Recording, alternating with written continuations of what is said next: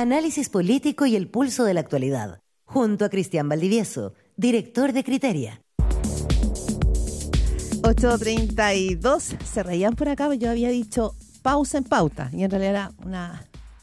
Eh, no dije al revés. Bueno, Cristian Valdivieso, ya está acá, director de Criteria. Tenemos muchos temas sobre la mesa. Cristian, muy buenos días. ¿Cómo estás? Bien, ¿y tú, Claudia? Muy buenos días. Muy buenos días. Aquí haciendo el aguante en febrero. Aquí haciendo el aguante en febrero, de eso se trata. Pero además un febrero sumamente noticioso. Eh, o sea, tenemos la tragedia de los incendios, que probablemente uno puede seguirla por la televisión, uno puede estar viendo las noticias, pero me imagino que esto afecta también, eh, y te lo pregunto a ti como psicólogo, porque el ánimo de la sociedad frente a tragedias de este tipo, cuando vemos familias diciendo que vengan a sacar el cuerpo de mi vecino, estamos hablando de una tragedia de no es solamente cifras, mm. ¿ah? son realidades y yo creo que eso es, eso nos golpea fuerte, ¿no? No, un drama tremendo, tremendo, tremendo. Eh, imposible probablemente de, describir eh, y de sentir si uno no ha estado metido en el medio, más allá de que uno efectivamente puede empatizar y entender que esto es un drama muy profundo y que evidentemente, mm, Claudia, son las víctimas directas las más afectadas y las sobre las cuales tiene que recaer toda la, ayuda del, Estado mm. y también de del mercado, digámoslo, por las empresas y la sociedad en, su conjunto. Ahora, en general, yo te diría que mm, para el conjunto de la sociedad esto es un golpe más a una nueva realidad, que es que ya no son solo los aluviones, las lluvias, ahora se agregan las grandes, las mega inundaciones, ¿verdad? Ni, que digamos los terremotos, los maremotos. y, ahora, los mega incendios. O sea, este, esta idea de que llegado el verano, ya el verano no es solo vacaciones, no es solo buen clima, ya no, ya ahora es una amenaza sobre, sobre, sobre el país que va a ser una amenaza permanente. Entonces, todo esto también va generando un escenario de digamos, de nueva realidad, pero también que pasa por un pesimismo importante y que ancla las expectativas de la sociedad a una lógica muy presentista. ¿ah? Mm. Si le agregamos el crimen organizado y todas aquellas cosas que tienen que ver con materia de seguridad. Eh, Qué agobio vivir. Es un agobio importante y, del cual no estábamos acostumbrados em, al nivel en el que estamos hoy día. Por lo tanto, esto es una nueva especie de normalidad donde vamos a tener que acostumbrarnos a que la vida tiene hoy día otras mayores mm. complejidades. Ahora, en términos como digamos psicológicos y sociológicos, eh, la sociedad empieza a vivir con más fuerza la idea del presente y a dificultarse más la mirada del futuro. Es decir, ¿cómo puedo yo estar pensando en el futuro si en el presente tengo tantas amenazas latentes que hacen difícil proyectar en el futuro? Y eso es un cambio importante respecto de cómo la sociedad se mira a sí mismo y cómo una sociedad puede proyectar la idea de progreso. Claro, pero también... O el concepto mismo de progreso. El progreso, pero también eh, es agobiante porque en el día a día tú puedes eh, puedes amarrarte a un cierto optimismo, pero lo que finalmente proyecta la vida se llama esperanza. Y si tú no logras, ¿no es cierto?, puedes sentir que puedes proyectar seis meses, un año, tus vacaciones del próximo año. Eh, bueno, hay un tema ahí, ¿no es cierto?, con la esperanza, que yo creo que golpea fuerte. Los países mm. se mueven también con ese motor.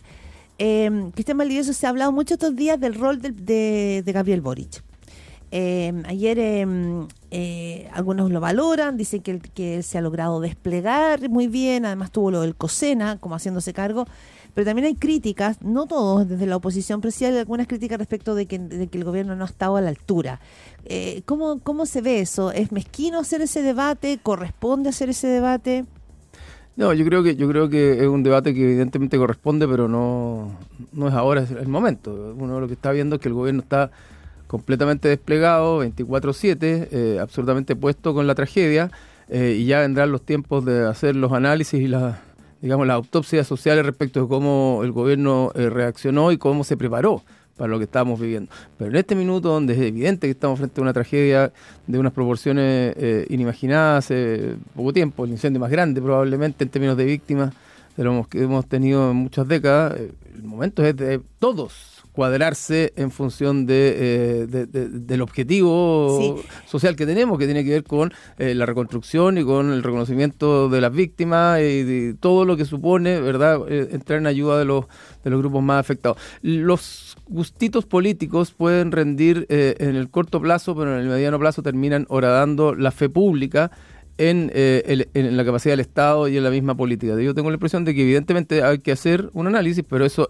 hoy día no es el momento y nadie está viendo, nadie está viendo que el presidente al menos no esté puesto en hacer todo lo posible. La pregunta es si la la diputada, perdón, no quiero achicar la conversación, pero pero ha sido tema de conversación. La diputada republicana eh, eh, eh sí, Chiara Barchesi fue súper dura, decía, sería bueno que el presidente bajara de las nubes y viniera a ver la realidad. Ella misma ha sido cuestionada también por el matrimonio, eh, pero yo creo que, que sí, se ha puesto el foco ahí, en redes sociales se nota mucho, y estoy de acuerdo contigo, que, que es mezquino quizás hoy día mirar o reducir la visión solo a ese accionar, sino que en el fondo como esto no es culpa del gobierno, digamos, esto tiene que ver en el fondo con una nueva situación eh, global. y Obviamente, quien está a cargo del Estado, uno puede, eh, no sé, juzgar que se tomaron o no se tomaron todas las medidas para precaver eh, los incendios, todo lo que quieras, pero eso será discusión más adelante. Hoy día el foco estaba puesto en las víctimas y todos estos gustitos de corto plazo terminan de van horadando, horadando la confianza en que la gente en general tiene en, el mundo político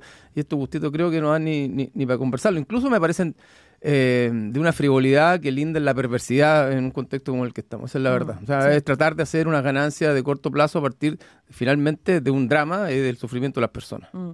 del, lado, del, lado que sea, ¿eh? no, no tiene que ver con alguien en particular. Ahora, el presidente y el gobierno creo que le han tomado el peso a la crisis en la que estamos y evidentemente es un drama tremendo en eh, el que estamos Em, hoy día metidos y el presidente tendrá que ir viendo cómo va resolviendo y haciéndose cargo de esta situación, más allá de si esto favorece o, empeora o, dificulta eh, la gestión del gobierno. Pero eh, a este gobierno le ha tocado, ¿verdad?, darse una cachetada de realidad, de situaciones muchas de las cuales uno puede decir, mira, esto era previsible, iba a pasar, pero muchas de las otras también tienen que ver con un escenario que ha cambiado en el país y que difícilmente otro gobierno hubiera podido precaverlo todo. Una cosa es que este gobierno evidentemente uno lo pueda, no sé, apuntar por falta de experiencia, por haber criticado profundamente al gobierno anterior, por haber sido oposicionista respecto de, em, de, las leyes en términos de materia, en materia de seguridad, etcétera.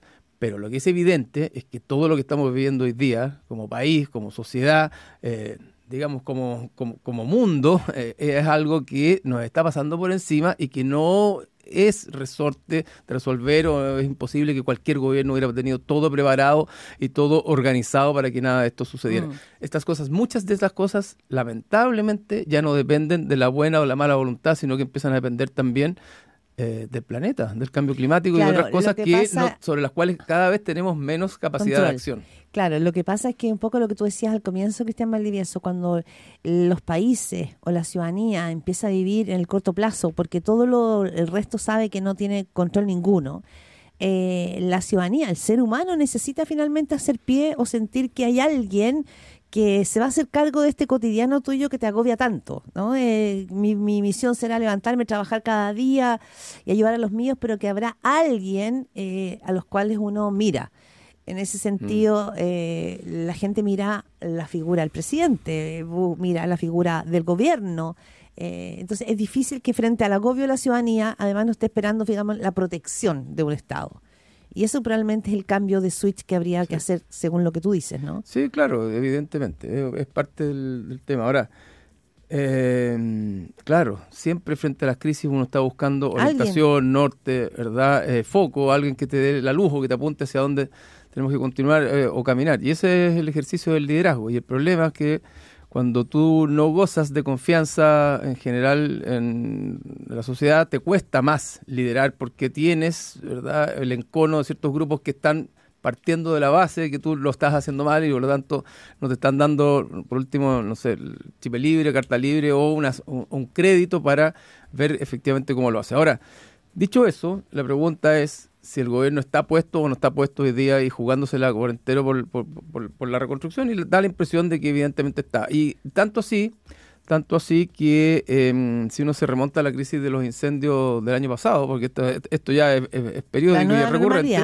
la sociedad en ese minuto vio al presidente legítimamente puesto en el combate de esos incendios, más allá que no sé si te acuerdas que estaba en vacaciones y que volvió en esa época a Santiago lo vio y de hecho en las encuestas del presidente repuntó. Ahora, todo esto finalmente todo esto finalmente lo que importa es lo que conversábamos delante, es decir, cómo el Estado se pone ¿verdad? al servicio de la reconstrucción, al servicio de las víctimas, y esto va a pasar en el sentido de que la agenda de prioridades va a volver a ser la que tenemos hace un buen rato, eh, incluso creo yo más marcada o más, eh, digamos... Potenciada. Potenciada, efectivamente, por esta crisis, porque lo que viene ahora es la gran pregunta. Es decir, esto fue un par de pirómanos locos sueltos que, andaban, andaban dando vuelta por los cerros, o esto fue Una, o sea, orquestada, planificada, ¿verdad? Para infundir miedo en la población y para generar un acto que puede, puede tener, eh, no sé, connotaciones terroristas. Entonces, esa es una gran pregunta. Es que es un punto muy clave lo que tú dices, porque no es esto no es eh, una esto no es un rumor que da vuelta en redes sociales. Esto es una sospecha que instala el jefe de la defensa, que,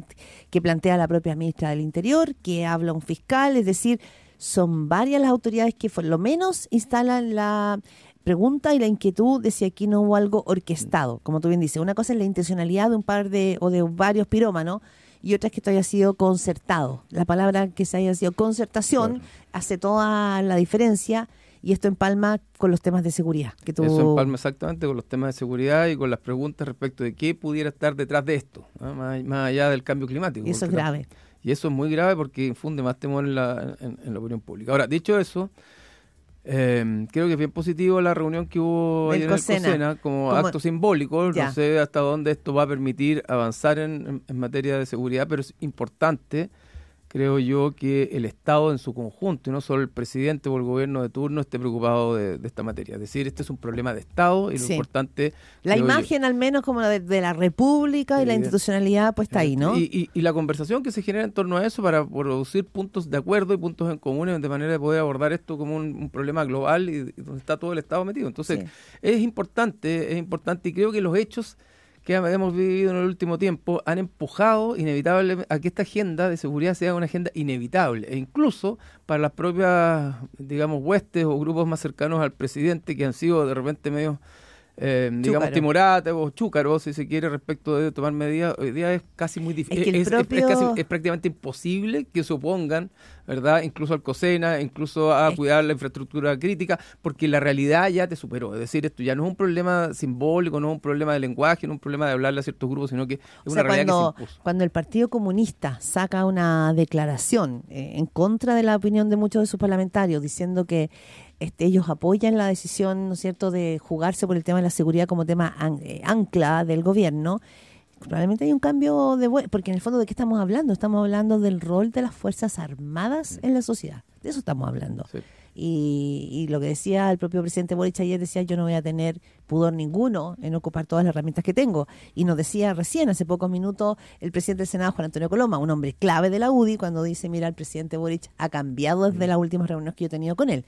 Entonces, esto abre ahí y configura una nueva cosa. Pero también configura algo, Cristian Valdivieso, que leía tu columna en Exante de ayer, en torno a una figura que, ha estado presente en todo esto que estamos conversando, que se llama Carolina Toa, la ministra del Interior.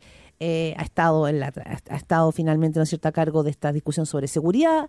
Eh, estaba ayer en la reunión del COSENA, ha estado eh, firme en el tema de esta tragedia de incendio y tú la mostrabas como una mm, figura que está agobiada, irritada, enojada. Esto justo cuando ayer le preguntaban a la vocera subrogante, bueno, ¿y qué pasa aquí con los siete ministros que están de vacaciones?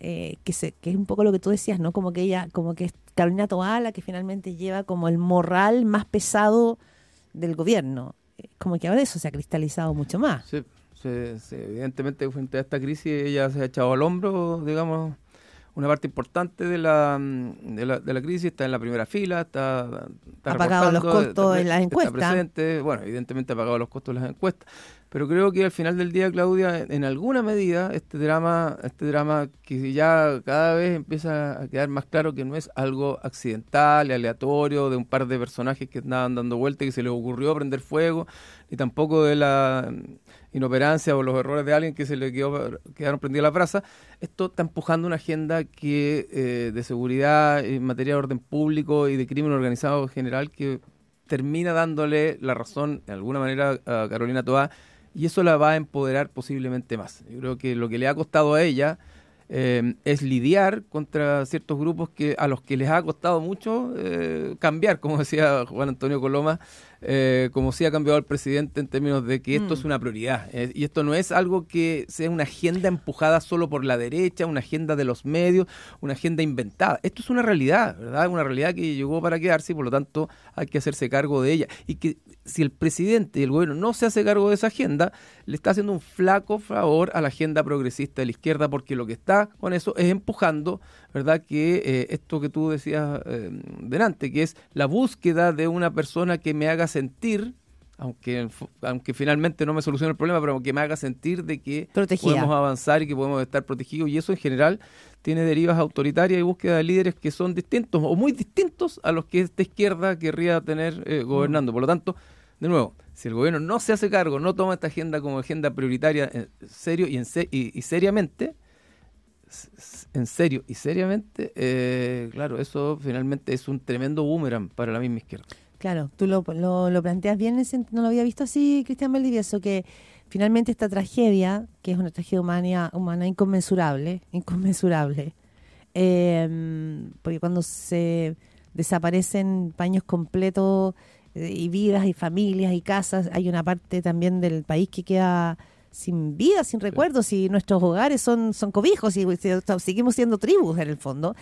Pero más allá de eso, la agenda de seguridad refuerza probablemente este instinto o esta línea que ha querido tener Carolina Toá y esto, a pesar de la tragedia, podría venir a, como tú dices, a reforzar aquello que se reunía el COSENA. Finalmente, como tú haces una mm, agenda, más que una agenda, una estrategia nacional de seguridad y probablemente ese es el cambio que estamos viendo en este minuto. Sí. Ah, Sí, y eso que- supone, exacto, exactamente. Y probablemente ese es un cambio Entonces, importante. Carolina Toá ha sido una incomprendida, a tu juicio? No, yo creo que Carolina Toá ha tenido que lidiar Con lidiar este contra, grupo contra una de jóvenes. contra una agenda de un grupo joven que no era muy clara cuál era efectivamente, pero cuya prioridad no estaba puesta en materia de seguridad, estaba puesta en las transformaciones sociales, verdad, los temas climáticos y en otras materias mucho más, digamos, aunque al presidente no le gusta, mucho más posmodernas o eh, menos del presente y más puestas respecto al futuro. Y Chile apareció y el Chile que apareció es un Chile mucho más presentista, mucho más vinculado al día a día, a la tierra eh, y no al aire, por ponerlo en las palabras de alguien por ahí, eh, y eso supone una agenda mucho más de gestión, y eso era algo que este grupo no estaba tan preparado, y Carolina Toá es una gestora por definición, ha sido alcalde, ha sido ministra, bueno, tiene años en política, y por lo tanto es una agenda que tiene que, que, que tiene que empujar y que de alguna manera los hechos y la realidad la han ido dando de alguna manera la razón, y probablemente vamos a tener a la vuelta de esto en marzo a lo mejor una ministra más empoderada de lo que terminó el 2023, donde de alguna manera estaba media cuestionada y estaba como única responsable junto con Monsalvo como cara más visible de en materia de seguridad. No quiero achicar la, la- tu análisis, pero, pero lo, voy a, lo voy a achicar, porque en el fondo también la discusión acá tiene que ver y se, se está comparando hace ya mucho rato eh, a las dos mujeres de la moneda, es decir, el rol de Camila Vallejo versus el rol de Carolina Toá. Esto ha sido público, el Partido Socialista ha dicho que finalmente los costos todos los está pagando toda la cuenta la paga ella y que Camila Vallejo no los paga. Está de vacaciones. eh, lo que se decía ayer, bueno, es su feriado legal. Pero esto también puede generar aquí una quilla, ¿no? Al interior del gobierno y también al frente a la ciudadanía. ¿Qué crees tú que esto puede impactar o nada? Son cosas súper menores re- en comparación con lo que estamos viviendo. No, yo creo que evidentemente en- desde hace un tiempo hay una suerte de tensión entre las dos, eh, entre Carolina Toá y, y Camila Vallejo al interior de la moneda, porque cada una representa estos dos polos que veníamos conversando. Claro. Eh, dos agendas distintas. Y al mismo tiempo alguien que aparece evidentemente dispuesta a pagar todos los costos que sean necesarios, como Carolina Toá, y alguien que, eh, como la vocera, que aparece, después desaparece, que paga muy pocos costos eh, y que de alguna manera está cuidando su imagen de cara a lo que pueda venir. Y también el mundo de la izquierda joven la cuida porque sabe que es uno de los activos De que sus candidatos. de cara, su- de, de- de- de cara a lo que viene. Ahora, eh, ¿cuál tensión hay ahí? ¿En qué significa esta tensión? ¿Quién paga más? ¿Quién paga menos costos? Creo yo que es algo menor en relación a lo importante de lo que estamos hablando. Pero, pero en términos políticos, igual esas señales importan. Es decir, eh, el presidente eh, eh, llega a un punto donde inevitablemente tiene que evaluar quién está cuidando al gobierno versus quién está cuidando fundamentalmente su propia posición de cara a lo que venga después del gobierno. Y creo que en eso Camila Vallejo ha tenido, ¿verdad?, una pauta, un patrón de cuidarse más ella que de cuidar al gobierno. Lo cual eh, podríamos decir que eh, no es ilegítimo, ella tiene su derecho. Ya. El punto es que como vocera, su rol es cuidar al gobierno y no cuidarse ella. Entonces la pregunta es, ¿por qué en su minuto, por qué en su minuto el presidente no decide moverla a un cargo donde esté más cuidada, ¿verdad? Y menos en primera línea, donde efectivamente pueda cuidar más su eh, imagen pública de cara a lo que venga. Porque el presidente sí necesita voceros que sean cortafuegos respecto del mismo. Y mi impresión es que no ha querido moverla de un cargo tan central porque es la última moicana, por decirlo de alguna manera, de lo que era esa generación en el gobierno. Ya no está Jackson y por lo tanto el presidente necesita estar con su grupo más cercano, pero eso puede ser un digamos una manera eh, de, de contención afectiva al mandatario, pero no necesariamente es una buena estrategia de cara a cuidar, ¿verdad?, el corazón del presidente y el corazón de la moneda que Mm. es O la, sea, presiden- la presidencia. probablemente, creo que alguna vez lo dijo así Gonzalo Cordero, también panelista, en algún momento entonces el presidente Boric va a tener que tomar la decisión de Sofi, o sea, va a tener que finalmente decidir ¿no? con cuál de esas dos almas va a terminar eh, gobernando la segunda parte de su mandato. Y en estos días hemos visto también muy desplegado a, a Bueno, Manuel no- Monsalve. No es coincidencia, Claudia, que no es coincidencia que no solo la reunión, sino que el llamado a la reunión, ¿verdad? O la cita al COSENA se haya producido cuando Camila Vallejo justo se fue de vacaciones. Y por lo tanto ella evitó tener que dar una vocería que evidentemente era compleja para ella como vocera, ¿verdad? Y además como militante del Partido Comunista que en su primer, en, en Su primer en impulso. su primer impulso fue de alguna manera criticar Sí, totalmente. criticar el llamado, ¿verdad? O la citación al COSENA. Entonces, el gobierno no puede estar moviendo su agenda en función de eh, la agenda particular de ciertos ministros eh, eh, de cara a lo que venga, sino que tiene que mover la agenda en función de la agenda del gobierno, del hoy, del presente y no del futuro de un ministro en particular. Ya, y eso es llamativo, es llamativo porque Que tú pones a Camila Vallejo ahí como si fuera un factotum.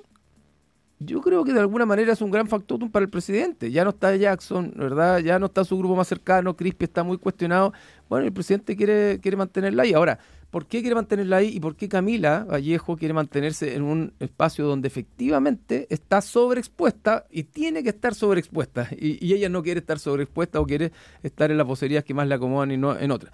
Esa es una pregunta importante. Y entre otras cosas, entre otras cosas, esa, eh, si tú quieres cuidar tu imagen, eh, no puedes estar ahí, pero al mismo tiempo, si no quieres descuidarla, eh, también la Secretaría General de Gobierno es un espacio interesante en el sentido que te permite estar Claro, muy cercana de todo el aparato comunicacional del gobierno. Y ahí la pregunta es, ¿cuál es la eh, motivación central de la Secretaría de Comunicaciones o de la famosa SECOM?